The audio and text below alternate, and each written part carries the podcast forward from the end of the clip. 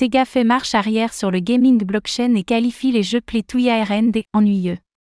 Sega, le géant japonais du jeu vidéo, a décidé de prendre ses distances vis-à-vis des jeux basés sur la blockchain et le Play to ARN, qui semblent peiner à trouver de l'intérêt auprès des joueurs. Cependant, l'utilisation des tokens non fongibles, NFT, et la possibilité d'explorer davantage la technologie de la blockchain reste ouverte sur le long terme.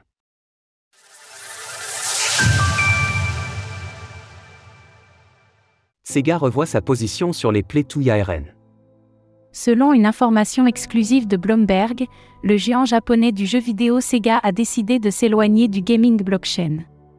Bien qu'il ne compte pas se retirer totalement de ce marché, le fabricant de systèmes d'arcade et développeur de jeux vidéo souhaite préserver ses meilleures franchises de l'échec que pourrait connaître ce type de jeu afin de ne pas les dévaloriser.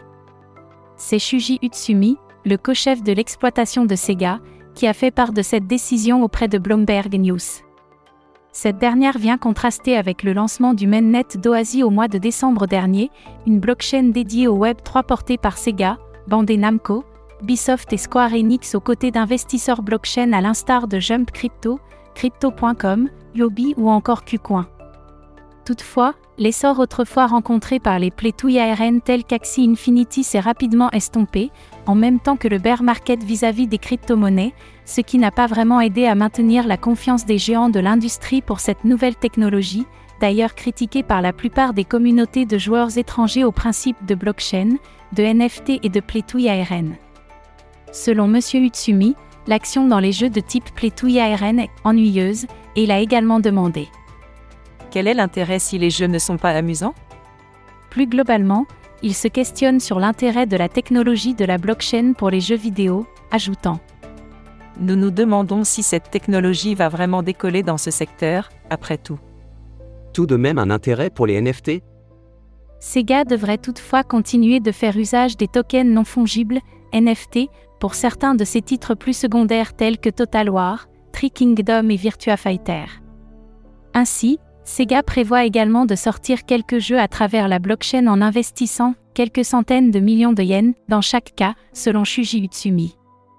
Ce dernier n'exclut pas non plus que Sega se reconcentre éventuellement sur la technologie de la blockchain dans le cas de figure où elle retrouverait un certain intérêt auprès des joueurs.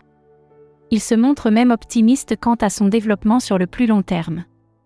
Pour la majorité des gens dans l'industrie du jeu vidéo, ce que disent les défenseurs de la blockchain peut sembler un peu extrême, mais c'est ainsi que le premier pingouin a toujours été. Nous ne devrions jamais les sous-estimer. Ainsi, il semblerait que le gaming blockchain ne soit pas définitivement abandonné pour Sega, mais cette technologie semble visiblement avoir du mal à trouver de l'intérêt chez les géants de l'industrie.